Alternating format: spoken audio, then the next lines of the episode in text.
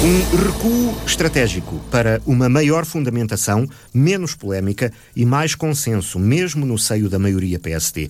O Presidente da Câmara decidiu retirar da reunião de ontem a proposta para o contrato com o Fundo Financeiro interessado na construção do Centro de Exposições Transfronteiriço, o pavilhão multiusos, nos terrenos da antiga fábrica têxtil do Rio Diz.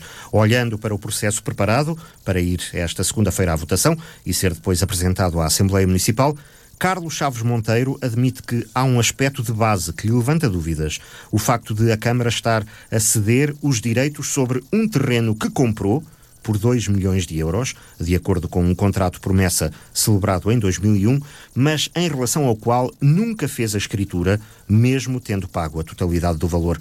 E apesar de todo o negócio ter sido feito assim, no passado, o atual autarca preferiu não acrescentar, por agora, mais dúvidas a um processo estranho desde há quase duas décadas. Na proposta, entendemos que devíamos acrescentar uh, mais aspectos que a fundamentam, portanto, no sentido de aperfeiçoar, e nesse sentido uh, decidimos retirá-la exatamente para aperfeiçoar uh, o ponto 1 um dos assuntos da ordem do dia.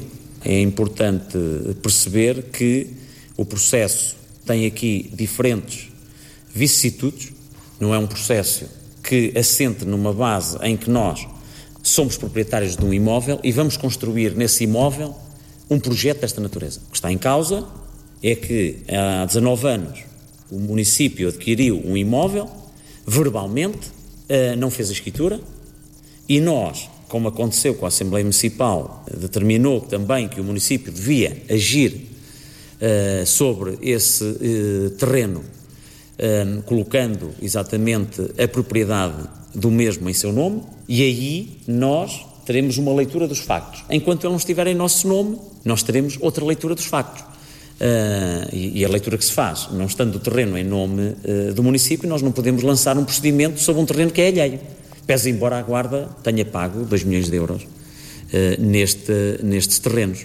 Aquilo que é o compromisso do Executivo é aperfeiçoar os documentos que estavam juntos à proposta que define os assuntos à ordem do dia. São mais questões de relativamente ao processo em si do que propriamente questões eh, financeiras e está bem, estava bem definido e, portanto, nós vamos aperfeiçoar, como disse, a proposta que eh, apresentamos e queremos que no futuro tenha mais elementos essenciais para se poder decidir sobre a matéria. Até porque a posse do terreno está em tribunal e o Presidente da Câmara, já agora, espera mais algum tempo. Nós andamos numa tentativa de negociação nestes meses todos, que já decorreram, e com certeza que os tempos do Tribunal também se estão a esgotar, eh, e isso também era um elemento importante hum, em função das possibilidades de acordo que estão em cima da mesa.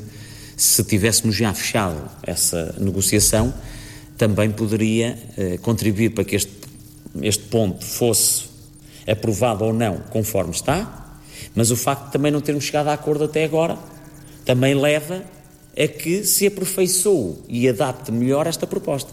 Portanto, porque digo e refiro, é um processo complexo que não encaixa no, naquilo que é normal. A Câmara avançou com um arresto de bens à Sociedade Têxtil Tavares para conseguir reaver os valores pagos ou fazer a escritura dos terrenos que pagou. Carlos Chaves Monteiro espera que os tribunais decidam. Estamos dispostos é que também possa, uma das soluções, possa ser o tribunal decidir. Eu não sei quando, nós sabemos que o tribunal decide, muitas vezes decide tarde, uh, se bem que a justiça, o tempo da justiça não é o da economia e, da política até, mas uh, essa é também uma das circunstâncias que envolve todo este cenário. É que a decisão, se não for política, pode ser judicial.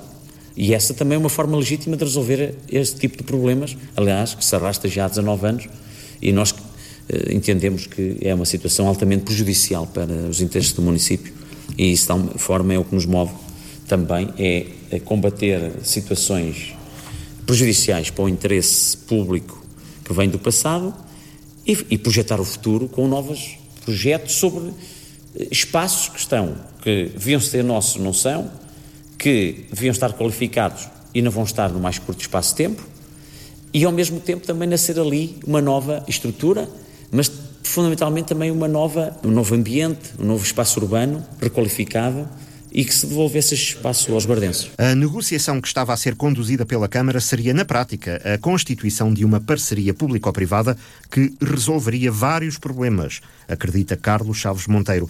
Poderá sempre ser feito um concurso público, mas é difícil que apareçam mais candidatos. O que acontece é que há direitos e deveres que estão por resolver. Designadamente, o município entregou 2 milhões de euros, não é proprietário. O prédio está hipotecado há uma, um ónus que acresce ao município. E isto obriga a que ninguém, eh, vamos pôr, colocar a situação em abstrato, nenhum grupo português, financeiro ou outro de outra natureza, imobiliário, vai fazer um investimento desta natureza num terreno que é alheio, que não é do município. Ou faz? Pergunto. De certeza que não. Portanto, há condições, há, há pontos de partida que são essenciais para chegarmos a determinadas conclusões. É óbvio que, se dissermos o concurso público é a forma adequada, muito bem. É a forma adequada para uma circunstância também normal daquilo que é a defesa do interesse público por parte do município. Claro que desta forma o processo pode demorar muito mais, admite o presidente da Câmara, mas Carlos Monteiro não se importa de esperar se isso puser de parte todas as dúvidas. Pode, com certeza. Nós temos que colocar sempre no prato da balança os diversos interesses em causa. E nós não ficaremos sempre, nunca, dos nossos interesses públicos que temos que salvaguardar. E, e, é claro que, por vezes, criamos aqui situações de incompatibilidade e o tempo é sempre algo que urge eh, de maneira diferente para, eh, nestas circunstâncias, para os diversos intervenientes. Nós temos também ter o nosso tempo, o nosso tempo para uh, ir ao encontro daquilo que são as questões, uh, aquilo que são os interesses aquilo que é a ambição das pessoas que representamos. E esse é, o, é, o, é, o, é, no fundo, a motivação que nos leva a agir.